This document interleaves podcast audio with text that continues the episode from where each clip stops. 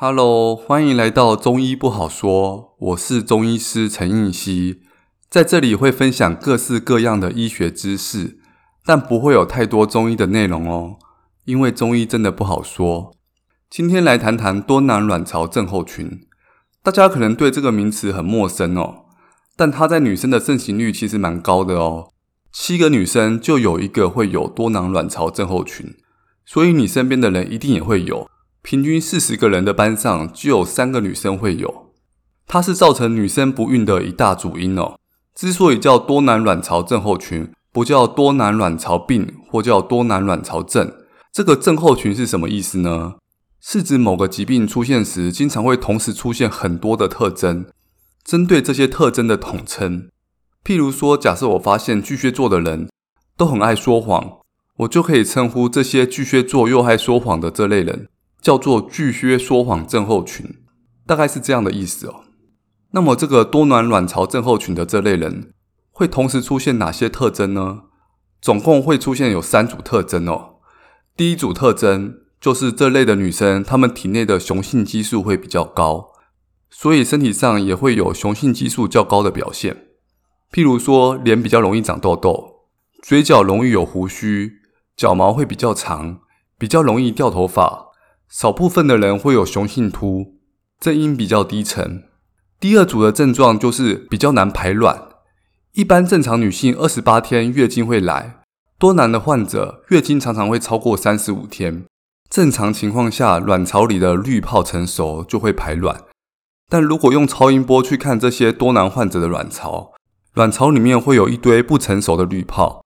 你可以想象成很多作业都只写到一半，写了一堆草稿。一堆半成品积在那边，但没有一篇可以交出去的。卵巢呈现多囊的形态，所以顾名思义叫做多囊性卵巢。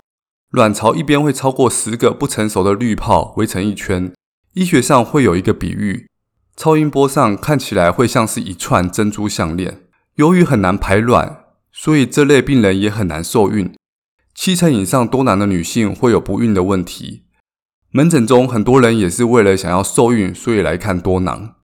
多囊性卵巢因为月经不规则，因此比较容易会有子宫内膜的病变。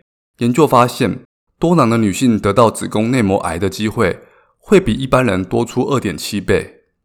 第三组的症状就是这些人往往比较容易肥胖，他们会有较高的胰岛素阻抗，也就是这类的人对糖分的代谢能力比较差。研究发现，多囊的患者得到糖尿病的风险是一般人的四倍，更容易会有代谢方面的问题、三高的问题。再来复习一下哦，第一组症状是雄性激素过高，出现多毛，脸上长痘痘；第二组是月经不太来；第三组是糖分代谢能力比较不好，容易出现肥胖，容易得到糖尿病。这些症状其实多多少少都可以从外观看出来哦。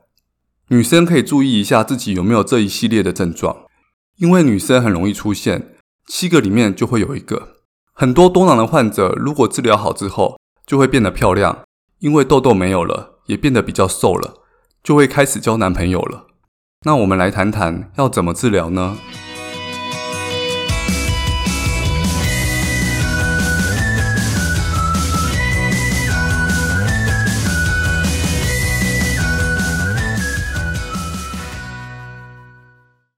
多项研究显示，非常确定的，多囊的患者服用肌醇会有多方面的好处。肌醇是肌肉 muscle 的那个肌，醇是酒精乙醇的那个醇。它可以有效降低多囊患者雄性激素的浓度，提高排卵的频率，还可以让体重下降，让好的胆固醇上升，胰岛素敏感度也可以增加。也就是它对多囊的患者有多方面的好处。这一般的人吃不会看到这么多好处哦。也就是可以把多囊当成是种肌醇的缺乏症。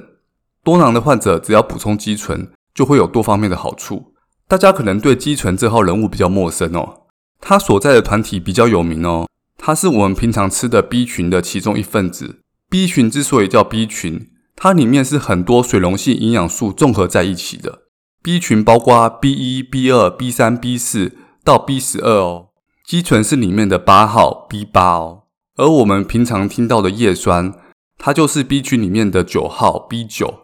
这个 B 八肌醇跟 B 九叶酸都是怀孕的重要营养物哦。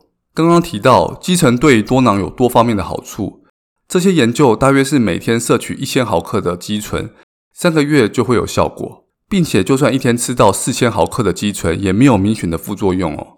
所以一般我都会建议多囊的患者可以自己去买来吃，一天可以补充到一千毫克的肌醇。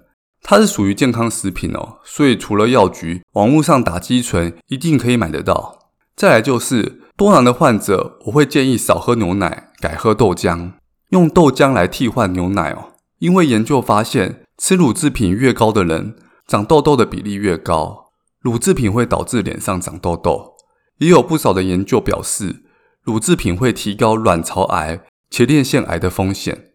以及增加停经后乳癌跟子宫内膜癌的风险，因为多囊的患者本身就是痘痘跟子宫内膜癌的高危险群，所以建议少喝牛奶哦。其实这些疾病，痘痘、卵巢癌、前列腺癌、乳癌、子宫内膜癌，它们都有个很大的共同点哦，都是跟荷尔蒙刺激相关的疾病哦。牛奶跟这些荷尔蒙刺激的疾病息息相关哦。当然，这个世界上乳制品产业的市场很大哦。背后牵扯到的利益也很大，所以这方面的研究做出来会变得很两极化。一堆研究显示牛奶会造成这些荷尔蒙相关的疾病，一堆研究也显示并没有这么相关。因为多囊也是荷尔蒙刺激相关的疾病，有些机转是类似的。虽然科学上还没明确表明多喝牛奶是否会造成多囊，但还是建议先少喝哦。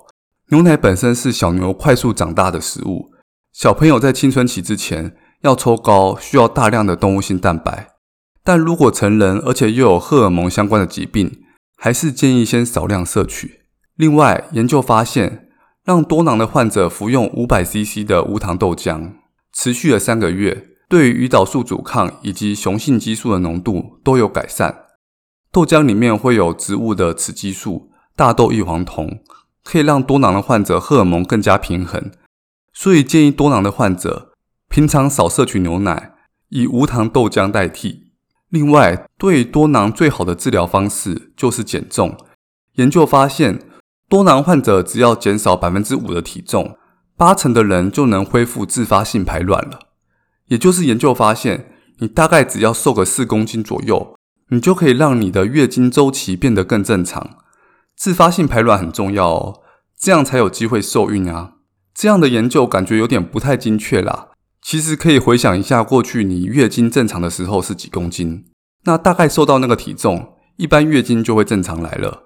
所以想怀孕的多囊患者，目标就是瘦到之前月经正常来时的体重。至于减重的方法，刚刚提到，多囊患者本身对于糖分的代谢特别不好，得到糖尿病的风险是一般人的四倍。所以饮食中要特别避开高升糖指数的食物。这最主要就是我们平常吃的主食啊。白饭、面、馒头、面包啊，这些我们平常吃的主食，对血糖的波动远远超出我们的想象。白饭的升糖指数是八十四，白吐司的升糖指数是九十一，这些升糖指数都比可乐、冰淇淋还高诶。可乐跟冰淇淋的升糖指数才六十五而已。总之，多囊的患者尽量少吃主食，它是造成我们血糖波动的元凶，可以改吃没有精制过的糙米。还有这边不是鼓励大家多喝可乐跟多吃冰淇淋哦，它们还是不健康的食物，它们有它们其他的问题。关于升糖指数，之后有空会专门做一集来跟大家讲解。在中药的治疗上，一般会加入一些像是芝柏地黄丸，在中药上可以减少荷尔蒙的刺激。中医很多荷尔蒙的疾病，用知木、黄柏治疗都会得到不错的效果。另外还会加入一些活血化瘀的药，像是缅怀散。乳香、没药来帮助循环，减少荷尔蒙的刺激，还可以让月经更容易来。有些研究发现，肉桂可以改善多囊的症状，所以临床上也会加入一些肉桂、桂枝。当然，门诊来看多囊，很多都同时搭配减重，因为不可能说你还保持很胖的身材，然后你多囊的症状可以改善得多好。那么，我们再来简单复习一下，如果有多囊的问题。可以去购买肌醇来补充，有多方面的好处。用无糖豆浆来替代牛奶，豆浆对多囊有帮助，而牛奶有可能会加重荷尔蒙的疾病。治疗多囊最简单的方式就是减重，瘦个几公斤，月经很可能就正常来了。减重的方法就是避开主食这些高 GI 的食物。那今天的分享就到这边喽，希望对你有帮助。中医不好说，我们下次见喽，拜拜。